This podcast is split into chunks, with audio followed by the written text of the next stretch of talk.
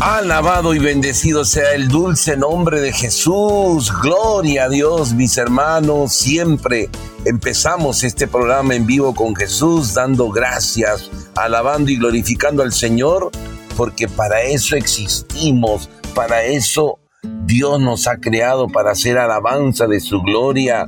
Somos nosotros los que tenemos que alabar, glorificar y exaltar al Señor por sus grandezas, por sus bondades Querido hermano y hermana, te doy la bienvenida a ti que hoy tienes también la gran bendición de escuchar y de participar de este programa en vivo con Jesús, donde día a día vamos conociendo más y más la voluntad de Dios. Hoy, querido hermano, te saludo en el nombre de Jesús, en el nombre de la Virgen María, y te animo a seguir tomando la decisión de ser un verdadero creyente, un creyente que le crea a Jesucristo, un creyente que le crea a Dios Padre, un creyente que se deja mover por la acción del Espíritu Santo. Y digo esto porque mucha gente dice, yo creo en Dios, pero hermano, no lo mueve el Espíritu de Dios para hacer la voluntad de Dios, sino que todo el tiempo está haciendo su voluntad, está haciendo lo que le da la gana, está haciendo lo que le han dicho y no lo que ha dicho Jesús. Mis queridos hermanos y hermanas en la fe, tenemos todos los días que estar despiertos. El Señor nos dice en su palabra, estén despiertos y oren, despiertos y oren. Pero no dice estén despiertos y oren para que, para que hagan lo que les da la gana. Dice, para no caer en la tentación. El Señor quiere que no caigas en la tentación. Y uno puede vivir en la tentación todo el tiempo, de vivir desconfiado, de vivir preocupado, de vivir desesperado cuántas personas que están pasando situaciones adversas y lo primero que piensan es en lo peor, o, me suicido, o esto lo acabo así, y optan, toman decisiones equivocadas simplemente porque se han olvidado de que todo lo pueden en Cristo que les fortalece. Se han olvidado que todo es posible para el que cree. Se han olvidado que el Señor nos ha dado un arma poderosa que es la oración, porque con la oración lo conseguimos todo querido hermano, hermana en la fe, no te desanimes en la situación que estás. Mira al Señor que Él te dará la bendición, te dará todo lo que tú necesitas, porque dice su palabra que Él no ha de permitir ninguna prueba mayor a tus fuerzas, sino más bien Él te mandará la gracia, la fuerza, para que con su gracia, con su poder, todo lo puedas hacer en el nombre de Jesús. Mi querido hermano, tenemos un Dios precavido, un Dios que está pensando ya en todo. Hay algo que muchas veces yo le digo a la gente, a Dios no le tienes que informar de lo que estás pasando. Él lo sabe, ¿cómo no lo va a saber Dios? Hay gente que se esfuerza, me voy a esforzar por decirle a Dios, escúchame. No, Él ya, Él ya sabe qué necesitas. Él quiere que tú creas, Él quiere que tú confíes, que no te desesperes. Por eso en su palabra está una y otra vez repitiendo el Señor, no se preocupen, no se angustien, no se afanen, no tengan miedo, confíen, crean en mí, crean en mi Padre. El Señor quiere que creamos de verdad y creer de verdad en el Señor nos trae la salvación, mis queridos hermanos. Somos justos cuando creemos, somos justos cuando confiamos en el Señor. Por eso es hermosa esa palabra que dice, el Señor tiene sus ojos puestos en los justos y sus oídos atentos a sus peticiones. Dios lo sabe todo, mi querido hermano y mi hermana en la fe. Basta confiar en Él. Esto fue lo que le dijo a Jairo cuando le trajeron la mala noticia, tu hija muerto, no moleste más al maestro, ya tu hija se murió, ya basta, ya se acabó, corta la película, stop, pausa, ya se acabó. Y Jesús le dijo, Jairo, no tengas miedo, solamente ten fe. En otra traducción dice, no temas, solo cree de verdad, cree. Querido hermano y hermana en la fe, hoy vamos a seguir creyendo en el Señor, vamos a seguir confiando en el Todopoderoso, vamos a agarrarnos de Dios, porque la fe es aferrarse, es como aferrarse a lo que se espera, es la certeza de cosas que no se pueden ver. Yo me aferro a Dios, yo me hago uno con Dios y punto final. Y lo que pase, la situación que pueda vivir, sea bonita, regular, catastrófica, lo que sea, Yo sé que puedo caminar, como dice el salmista en el Salmo 23, aunque camine por cañadas oscuras, nada temo porque tú vas conmigo. Esta es la certeza que tenemos que tener todos. Dios va conmigo. No estoy solo en esta dificultad. No estoy solo, hermana, no estás sola en esa adversidad. En eso que vives, no estás sola. Dios está contigo, Dios te acompaña, Dios te bendice, Dios te llena de su amor y de su misericordia. Tienes el privilegio, mi querido hermano y hermana en la fe, de confiar en el Señor. Mejor es confiar en el Señor que fiarse de los jefes. Mejor es confiar en Dios que fiarse de sus músculos, de tus pocas fuerzas. Confía en el Señor porque solo los que confían en Él jamás, escúchame esto, jamás, jamás serán defraudados. No es que puede ser que te defraude, no, nunca será defraudado si confía en el Señor. Pero confía en el Señor, hermano. No me digas, yo confío y tengo miedo. Yo confío, hermano, pero ¿cuándo va a pasar? Yo confío, hermano, por favor, pero no sé por qué me están pasando tantas cosas. ¿Cuándo Dios me va a bendecir? Así hay mucha gente que dice, yo confío, pero en el fondo no confía. Mi querido hermano y hermana en la fe, es tiempo de confiar, es tiempo de fe. Es tiempo de decirle al Señor, Señor, aquí estoy. Me abandono a tu corazón sagrado y en ti confío. ¿Ustedes creen que Jesús se va a parecer a una mujer que se llamaba Faustina y le va a hacer pintar un cuadro con esta frasecita? Le dijo, pinta esta imagen donde se ve su misericordia y Jesús quiere que la gente repita, Jesús, en ti confío. Miren, ni siquiera Señor Jesús, sino Jesús, para tener una relación de amigo. Jesús, en ti confío. Hermano, hermana, confía en el Señor. Confiemos en el Señor para poder contemplar la gloria de Dios. Y con estas certezas previas vamos a orar juntos en este momento y vamos a encomendar este programa. Y no le digo que vamos a orar porque ya estamos orando. Esto es algo que a veces lo explico y a veces la gente creo que no me entiende. Pero voy a explicar. Nosotros no nos desconectamos de Dios. Cuando decimos en el nombre del Padre, del Hijo y del Espíritu Santo, nuestra mente vuelve a ser consciente que estamos unidos a Dios. No es que cuando termino mi Padre nuestro, mi Ave María y mi Gloria, ya digo, ya chao Señor, nos desconectamos, ya no nos vemos. No, va bien tenemos esta conciencia que nos conectamos en ese momento, pero siempre estamos conectados a Dios. Por eso el apóstol San Pablo dice, en Él vivimos, nos movemos y existimos, estamos siempre unidos a Dios. Un día un sacerdote me dijo, Gustavo, ¿qué te parece? Vamos a orar. Y le dije, ¿qué padre? ¿Tú no estás orando ahorita? Yo estoy orando ahorita. Y se quedó pensando, como diciendo, ¿qué me está diciendo Gustavo? Lo que le estaba recordando es que el hombre de fe vive en oración. El hombre de fe está conectado a Dios.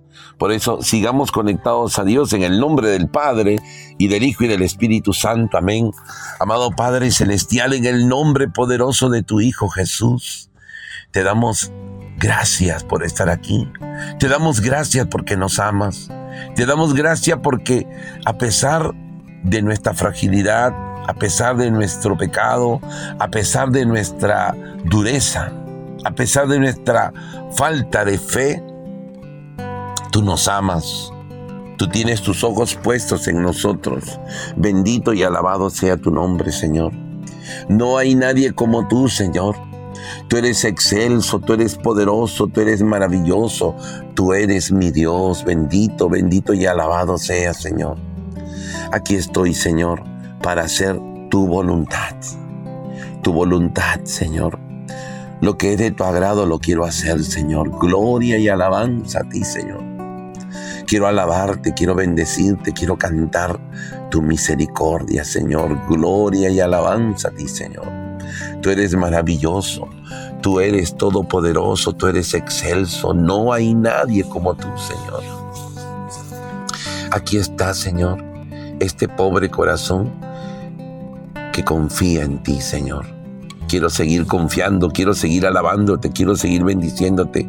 Y pongo en esta oración a todas las personas que están conectadas a través de esta emisora.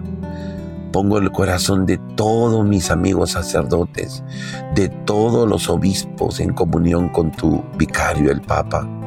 A cada uno de ellos los pongo en tus manos, Señor. Y nos agarramos, Señor, nos aferramos a tu corazón sagrado, de donde emana la misericordia, de donde emana la bondad. Bendito y alabado seas, Jesús. Gloria a ti, presente en esta oración y vivo y real en todos los sagrarios del mundo. Jesús, en ti confiamos. Padre nuestro que estás en el cielo, santificado sea tu nombre, venga a nosotros tu reino, hágase tu voluntad en la tierra como en el cielo. Danos hoy nuestro pan de cada día, perdona nuestras ofensas, como también nosotros perdonamos a los que nos ofenden. No nos dejes caer en la tentación y líbranos del mal. Amén. Ave María, llena de gracia, el Señor es contigo. Bendita tú eres entre todas las mujeres y bendito es el fruto de tu vientre Jesús. Santa María, Madre de Dios, ruega por nosotros los pecadores, ahora y en la hora de nuestra muerte. Amén. Gloria al Padre, y al Hijo, y al Espíritu Santo, como era en el principio, ahora y siempre, y por los siglos de los siglos. Amén, amén y amén. En este momento hemos orado, estamos en oración y ahora vamos a escuchar la palabra viva de Dios. Hoy vamos a compartir un tema poderosísimo, mis queridos hermanos. Es un tema que tiene que ver con la perseverancia. Es un tema que tiene que ver con la constancia. A veces tenemos que reconocer que nos falta perseverar en creer. Muchos perseveran en pedir, piden todo el tiempo, que no está bien, sino más bien hay que pedir creyendo que ya se ha recibido, como dice Jesús en Marcos 11:24. Hay gente que le gusta pedir todo el tiempo. Ahí podríamos decir, hay gente que está perseverante en pedir. Pero hay que ser perseverantes, hay que ser constantes, no tanto en pedir. Hoy lo vamos a escuchar en la carta a los Hebreos capítulo 10, versículo 36 en adelante los ambiento un poco en los versículos anteriores, está hablando de todo lo que están sufriendo los que realmente confían en el Señor. Lo que están sufriendo, humillaciones, vejaciones, persecuciones. Y está hablando también de que Dios, en, en las manos de Dios están las decisiones, o sea que nosotros no tenemos que tomar venganza de la gente, sino que en mis manos, dice Dios, está la venganza. Yo me encargaré, no se preocupen. Ahora viene este texto, Hebreos 10:36, que dice así. Es necesario que sean constantes en hacer la voluntad de Dios, para que consigan su promesa. Acuérdense, dentro de poco, muy poquito tiempo, el que ha de venir llegará, no tardará. Mi justo, si cree, vivirá, pero si desconfía, ya no lo miraré con amor. Nosotros no somos de los que se retiran y pierden, sino que somos hombres de fe que salvan sus almas esto último que se te quede.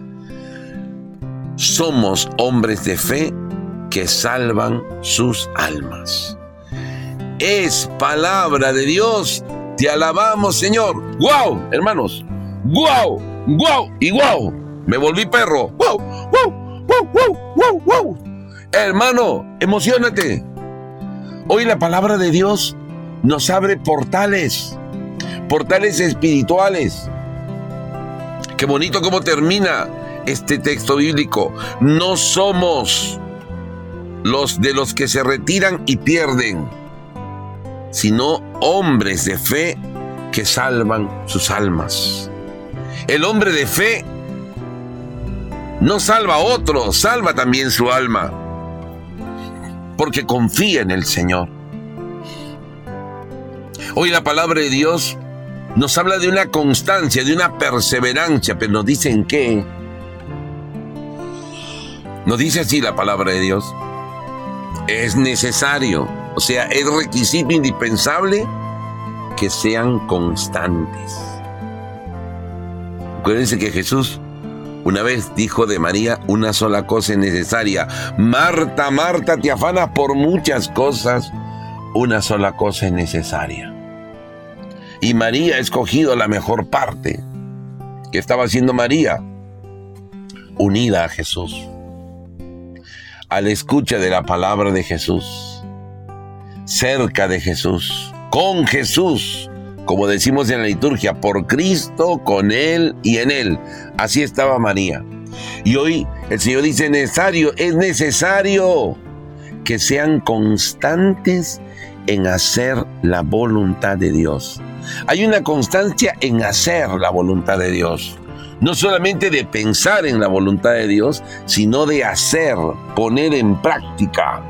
Por eso Jesucristo dice en el Evangelio, esta poderosa palabra. No todo el que me dice Señor, Señor se salvará, sino aquel que hace la voluntad de Dios. Hermano, la voluntad de Dios es para hacer, es para poner en práctica. Jesús dice, felices, dichosos los que escuchan la palabra, pero no solo que la escuchan, y la ponen en práctica. Hay que hacer la voluntad de Dios.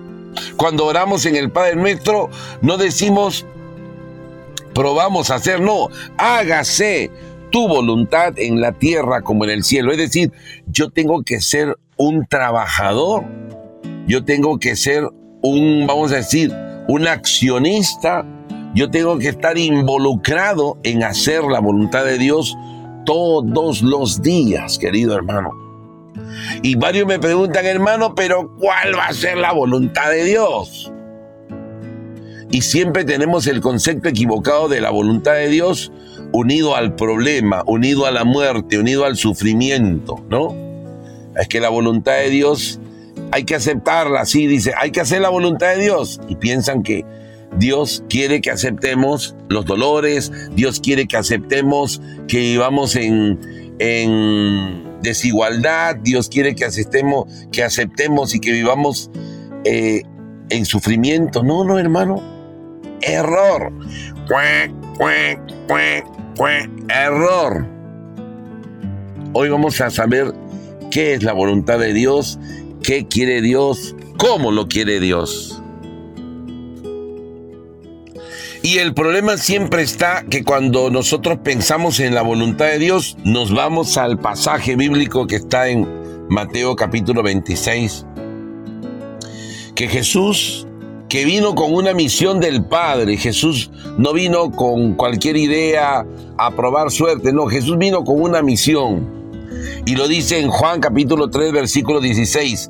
Tanto amó Dios al mundo que envió a su único Hijo para que todo aquel que cree en Él no se pierda, sino que tenga vida eterna. Jesús vino con la misión de salvarnos. Jesús vino con la misión de sufrir y pagar. Vamos a decirlo así, Jesús vino con esa misión. Por eso en el Evangelio, Jesús, como hombre, sabiendo todo lo que se le venía, es que ora de esta manera, diciendo, Padre, si es posible, aparta de mí este cáliz, aparta de mí este sufrimiento. Pero no se haga lo que yo quiero, sino solo tu voluntad. Que no se haga mi querer, sino tu voluntad. Es Jesús que está en cumplimiento de una misión del Padre porque fue enviado, ¿no? Como dice el profeta, fue despreciado por los hombres, maltratado, humillado. Nosotros creíamos, lo creíamos abandonado de Dios, pero no eran sus dolores, eran nuestros dolores, eran nuestros pecados por los que Él moría. Y dice al final, Él soportó el castigo que nos trae la paz y por sus llagas hemos sido sanados. Querido hermano, no te confundas. La voluntad de Dios no es que sufras, no es que pases momentos malos, no es que vivas en el dolor, no es que vivas en la humillación. No, no, no, no, no, no, no. Esto no es voluntad de Dios. Él sufrió por nosotros para que nosotros seamos liberados. Él sufrió por nosotros para que nosotros tengamos victoria. Entonces la voluntad de Dios no está en negativo. La voluntad de Dios es bendición, hermano. Jesús lo dice en su palabra en, Juan 10:10. 10, Yo he venido. No dice para que sufran, para que les vaya mal, para que tengan problemas, llénense de enfermedades. No. Yo he venido para que tengan vida. Vida. Y no cualquier vida. Y vida en abundancia. Querido hermano, todos los textos de la voluntad de Dios en el Nuevo Testamento, puedes buscarlos. Ninguno está en negativo. Ninguno está en negativo. Dice más bien, y la voluntad de Dios es que todos se salven. Qué bonito. Dios no quiere que se salven algunos, todos se salven. La voluntad de Dios es que se salven todos. San Pablo va a decir es necesario transformarse, una transformación interior para que puedan conocer, para que puedan discernir cuál es la voluntad de Dios. Y ahí da características, lo bueno, lo agradable y lo perfecto. Tres características de la voluntad de Dios. Cuando se acercan a Jesús en Juan capítulo 6, versículo 28. Señor, ¿Cuál es la obra que quieres que hagamos? ¿Qué es lo que tú quieres que hagamos? Y Jesús responde, la obra de Dios, la voluntad de Dios es que crean en aquel que Dios ha enviado. El apóstol San Juan va a decir, y esta es la voluntad de Dios, que crean en Jesús. Primera carta de Juan. Querido hermano, nosotros hemos tenido en nuestra cabeza el concepto de que la voluntad de Dios es vivir en la prueba, torturados por el demonio. Hermano, el demonio ya fue derrotado por Jesucristo en la cruz y esto tú no lo quieres aceptar. El demonio ya perdió. No es que va a perder, ya perdió, ya fue derrotado, ya le ganó Jesucristo al demonio, al diablo, al, a Satanás, a Luzbel, llama el perdón, a Lucifer, el nombre que quieras porque hay gente que le encanta todo el tema del demonio y todo el tiempo está hablando del demonio, el demonio, no que a mí yo estoy con un demonio asmodeo y el otro está, hasta le ponen título a su demonio. Y le dan autoridad al perverso, al que no tiene autoridad, al que ya Jesús lo derrotó en la cruz. Por eso el apóstol San Juan afirma en 1 de Juan 5, 18, tienes que leer esta palabra y creer esta palabra. Sabemos que los que han nacido de Dios, Dios los protege y el diablo no los puede tocar. Hermano, el diablo no te puede tocar a ti. ¿Sabes por qué? Porque tú eres templo del Espíritu Santo. Porque tú eres templo de Dios. Pero la gente, no, pero yo lo siento, hermana. Tú puedes sentir un montón de cosas y alucinar un montón de cosas. Pero yo te digo esto, créele a la palabra de Dios. Acuérdate que la palabra de Dios es Dios. Créele a Dios, no a mí, no a tus sensaciones, no a lo que me han dicho, que a mí me han dicho, me han dicho. Si siento frío, el demonio. Si siento calor, Espíritu Santo. Si siento eh, incienso, Jesús. Si siento, mira, uno puede hablar de esto un montón de cosas. Pero cuando las comparas con la palabra de Dios, todo esto se cae. Tenía razón el apóstol San Pablo cuando dice, todo lo estimo basura, estiércol, en comparación a Cristo. En comparación a Cristo, que es la palabra viva del Padre. Querido hermano y hermana en la fe, hoy nos dice el Señor, es necesario que sean constantes en hacer la voluntad de Dios y la voluntad de Dios está en su palabra. La voluntad de Dios es su palabra. Cuando nosotros nos ponemos a leer la palabra de Dios y vemos que la palabra nos dice, yo, no he venido a ser servido, sino a servir y a dar mi vida por los demás, a dar mi vida por ustedes, esa es la voluntad de Dios. Yo no busco que me sirvan, yo sirvo. Punto. No, que yo soy coordinador de un grupo, yo ya tengo años en el servicio. Hay gente que tiene en su cabeza esta idea equivocada. Cuando uno entra al grupo, entra a la comunidad, tiene que hacer como de, acá decimos en Perú de chulillo, ¿no? Ya el que limpia, el que acomoda. Oye, recógete eso. Yo ya no, ¿cómo va a recoger yo si yo soy, yo soy el coordinador, yo soy el fundador, yo soy el, el, ya como el superior? Jesús nunca se pone como el superior. Dice Jesús, yo no he venido a ser servido, sino a servir y a dar mi vida por ustedes. Esta es la voluntad de Dios. A ver, hermano, ¿usted sirve o lo sirve? Punto final. Y uno se cuestiona y dice, eh, ¿cómo voy a servir? A mí me pasa que voy a veces, voy con gente cuando me invitan a diferentes países a mí me encanta juntar todos los platos. Hemos comido 11 personas o 10. Empiezo a juntar los huesitos a un lado, los cubrir. Y varios me dicen, hermano, e-, eso lo va a hacer una señora. Permíteme servir. Yo no he venido a ser servido. Yo he venido a servir. Entonces hay una coherencia de mi vida con el Señor. Por eso dice la palabra de Dios, el que cree en mí hará las mismas obras que yo he hecho y las hará aún mayores. Hermano, si no lees la palabra de Dios, no te vas a enterar qué ha hecho Jesús, cómo lo ha hecho y cómo quiere que tú lo hagas. Porque si tú crees en Él, tiene que hacer las mismas cosas que ha hecho Jesús. Jesús ha amado, Jesús ha perdonado, Jesús se ha acercado a prostitutas, se ha acercado a ladrones, nosotros no. Ay, tengo miedo de juntarme con ese ladrón porque faltará que me contamino. No, si me junto con esa prostituta, uy, faltará que voy a tener unos pensamientos perversos. No, no, no, no, no, yo ya soy de Dios y me persino delante de la prostituta como si Dios me proteja de toda esta maldad. Jesús iba ahí, no para usar de la prostituta, sino para salvar, porque el Señor no ha venido por los justos, no ha venido por los sanos, ha venido por los enfermos. Pero no ha venido para que los enfermos queden enfermos. Él ha venido a sanar. Él ha venido a salvar lo que está perdido. Y el que hace la voluntad de Dios hace lo que hace Jesús. Por eso no tengas miedo de dar tu vida por el Evangelio. No tengas miedo de dar tu vida y hacer misión, de evangelizar. Nosotros hemos hecho una idea, ¿no? Yo ya rezo mi rosario, mi coronilla, mis oraciones, mis novenas y ya con eso estoy en el cielo. Hermano, eso no ha dicho el Señor. No ha dicho el Señor, recen tanto, muchas novenas, ahí quédense en su cuarto, pongan incienso, muchas, muchas veladoras o muchas velas o muchos cirios, ahí que huela su cuarto incienso y ya se van a salvar. Coleccionen sus cinco sacramentos y ya se van a salvar. Esto no ha dicho el Señor.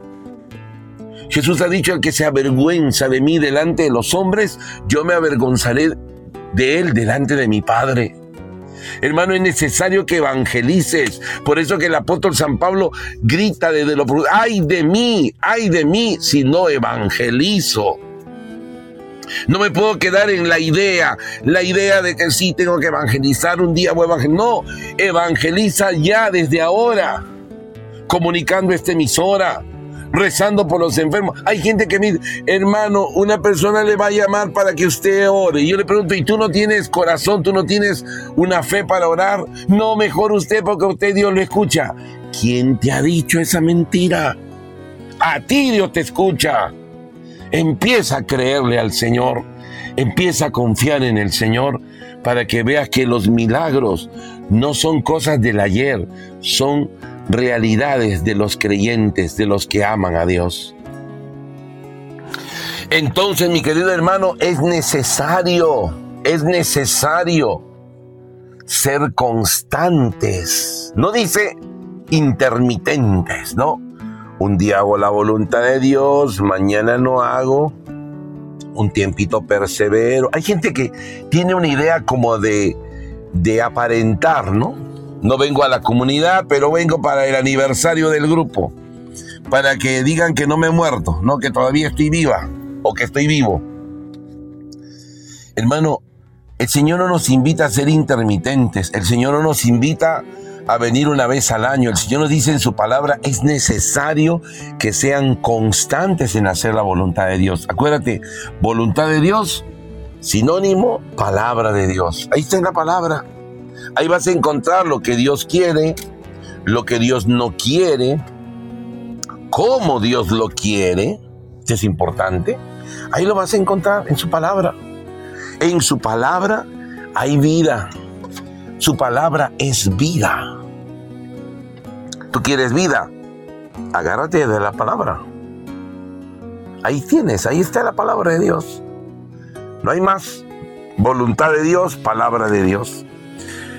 ¿Cuántas veces tengo que perdonar, hermano Gustavo? Me preguntó una señora. Está en la palabra, pero yo no he leído. Ahí está el problema. Si no has leído, ¿cómo vas a saber, hermana? 70 veces 7. O sea, siempre. Hermano, yo tengo problemas con un hermano, pero yo, yo me voy a mi misa y yo, yo pido por él. No, no, no. Lee la palabra antes de presentar tu ofrenda. Si te acuerdas que tienes algo con tu hermano, ve y reconcíliate primero con tu hermano y luego ven y presenta tu ofrenda. Dios no puede acoger tu ofrenda si tú estás enojado con tu hermano o con tu hermana.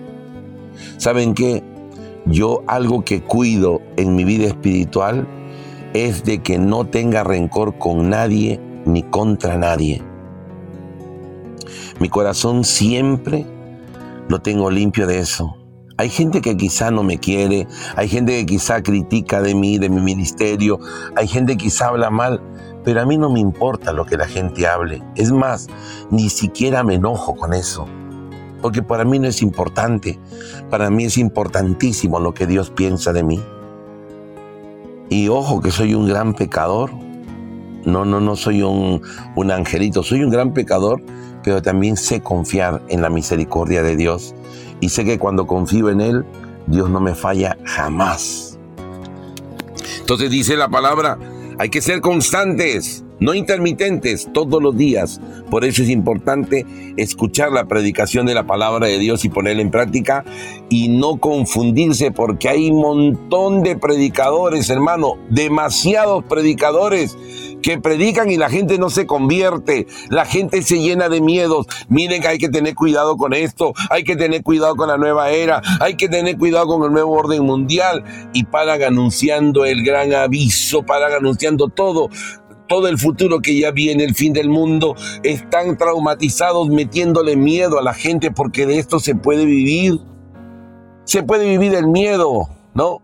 Yo le meto miedo a alguien y digo, ahora compren este librito o compren este texto porque con esto se van a proteger. O compren tal medalla para que se protejan. Al final, yo no estoy haciendo la voluntad de Dios. Porque Jesucristo ha dicho en todo momento, no tengan miedo. Y yo soy un sembrador de miedo. Ten cuidado, hermano. Ten cuidado, hermana. Ni siquiera al diablo le tenemos que tener miedo.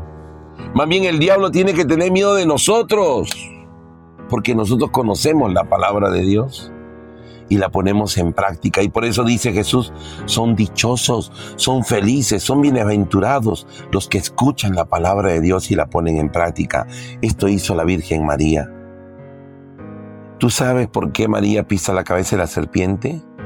No es que María estaba atrapando serpientes. María era consciente de el linaje que tenía dentro de su ser.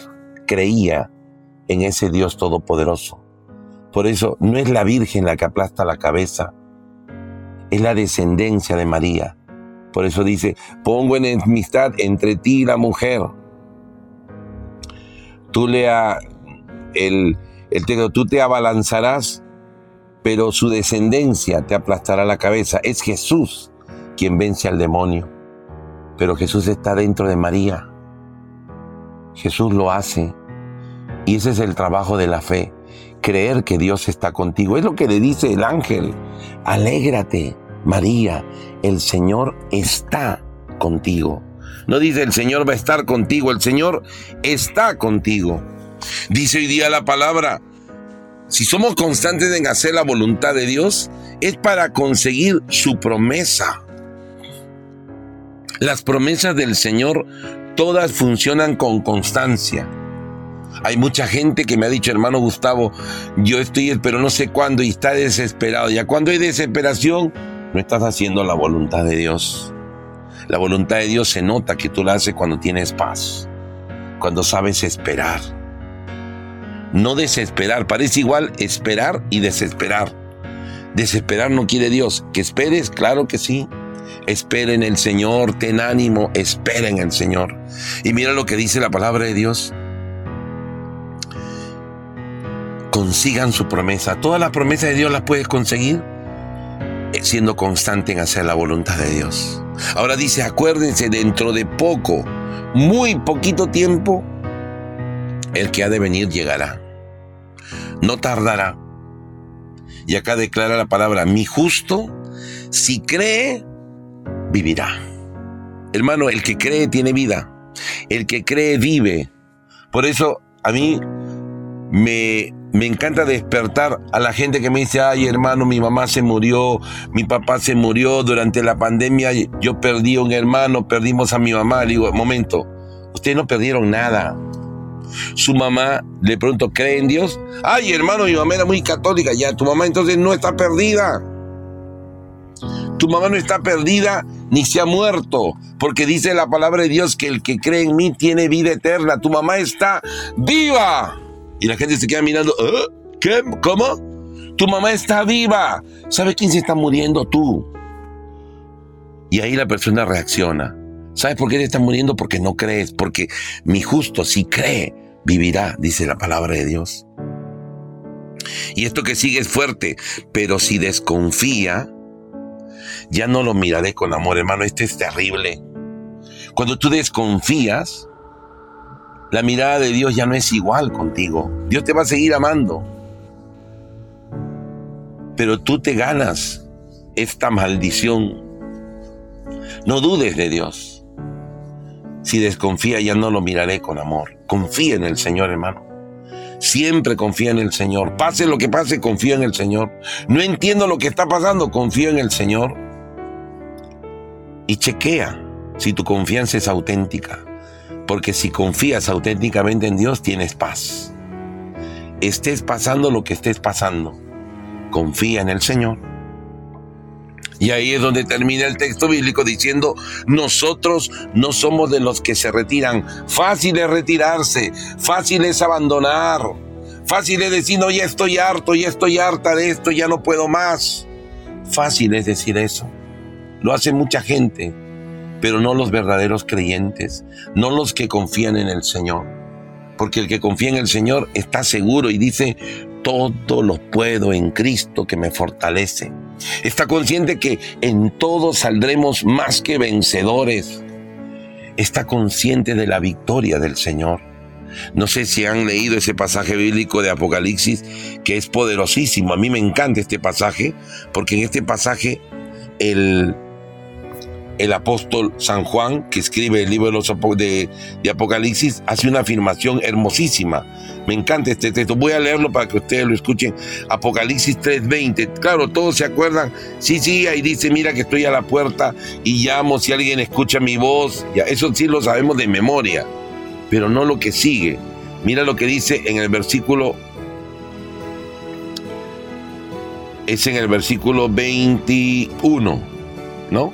Al vencedor, al vencedor, a ti y a mí, que vencemos la tentación, que vencemos ese problema inmenso que nosotros nos hemos hecho.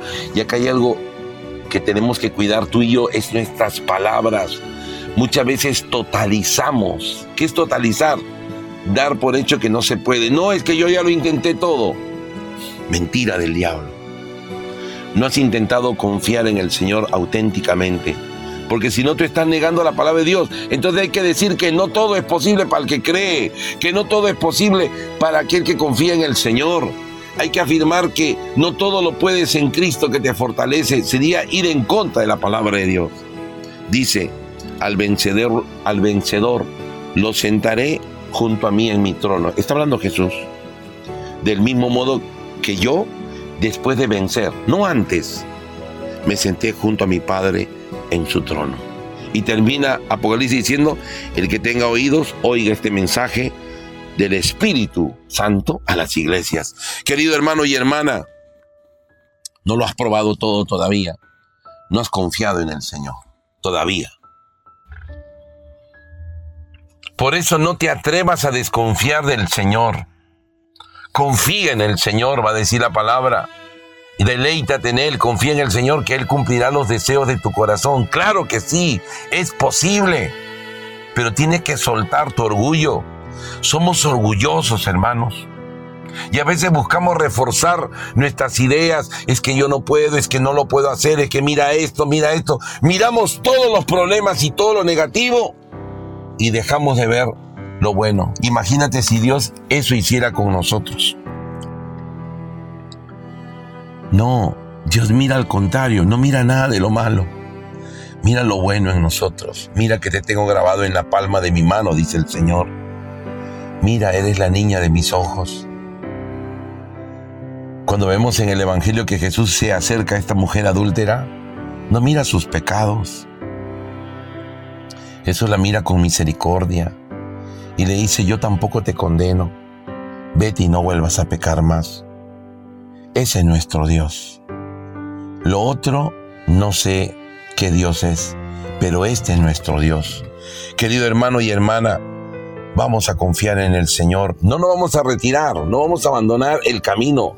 Nosotros somos hombres de fe, mujer de fe. Es decir, mujer, hombre que confía en el Señor, que le cree a Dios, que está dispuesto a morir y a dar su vida por este Dios todopoderoso. Ese que está aferrado a Dios. Querido hermano, no somos de los que se retiran, somos hombres de fe que salvan sus almas. Y la salvación viene por creer en el Señor. Acuérdate lo que dice Pablo, te salvarás si confiesas con tu boca que Jesús es el Señor y crees con tu corazón que Dios lo resucitó. Crees con tu corazón que Dios lo resucitó. Hermano, hermana, perseverar, ser constantes en hacer la voluntad de Dios, te trae salvación no solo para ti. Por eso la palabra afirma, ten fe en el Señor. Yo te animo, hermano, hermana, ten fe. Y te salvarás tú y toda tu familia. ¿Sabes qué? Muchas veces uno se pregunta, ¿por qué yo creo y mi tío no cree, mi papá no cree? ¿Sabes por qué? Porque Dios te dio el don de creer para que tú salves a toda tu familia con tu fe. Vamos a seguir en oración en el nombre del Padre y del Hijo y del Espíritu Santo. Amén. Amado Padre Celestial, en el nombre poderoso de tu Hijo Jesús, te damos gracias por todo lo que está aconteciendo y sucediendo en nuestros corazones. Te damos gracias porque estás haciendo milagros auténticos en la vida de nuestros creyentes, en la vida de estos hijos amados tuyos, Señor. Tú tienes todo el poder y todo nos lo has dado a través de la fe. Permítenos creer en la acción de tu Espíritu. Permítenos creer en las manifestaciones de tu gloria. Gracias porque los rayos de tu misericordia están dentro de nosotros, traspasándonos y limpiando nuestra vida de todo mal. Señor, aleja de nosotros para siempre la tibieza, el miedo, la preocupación, el desgano. Renuévanos hoy, Señor, con tu espíritu. Renueva tu presencia en nosotros, tu amor, y permítenos creer que ya lo has hecho, que somos nuevos, que somos sanos, que somos libres, y ayúdanos a esforzarnos en hacer tu voluntad, cumpliendo tu palabra. Bendito sea, Señor. Gloria y alabanza a ti, Señor. Gracias, mamita María, por estar con nosotros. Gracias porque oras por nosotros y estás con nosotros. Dios te salve, María, llena eres de gracia, el Señor es contigo. Bendita tú eres entre todas las mujeres y bendito es el fruto de tu vientre, Jesús. Santa María, Madre de Dios, ruega por nosotros los pecadores ahora y en la hora de nuestra muerte. Amén. Gloria al Padre y al Hijo y al Espíritu Santo, como era en el principio, ahora y siempre y por los siglos de los siglos. Amén, amén, amén. Querido hermano, no te olvides que fe es creer que Dios actúa ya. No te olvides que la fe es el ADN de Dios en ti. No te olvides que la fe es el escudo del creyente, el arma que le vence a Satanás. No que le va a vencer, le vence constantemente la fe.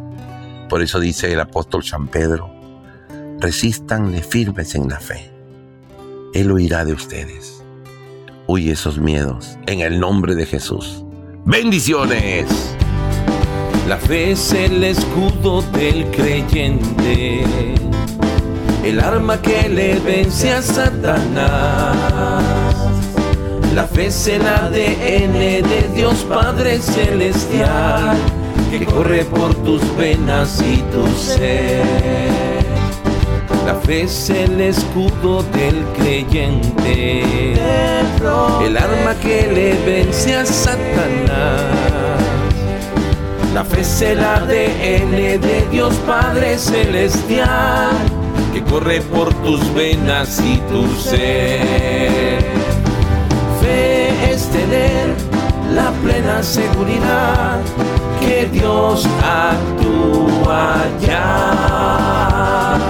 Fe es tener la plena seguridad que Dios actúa ya.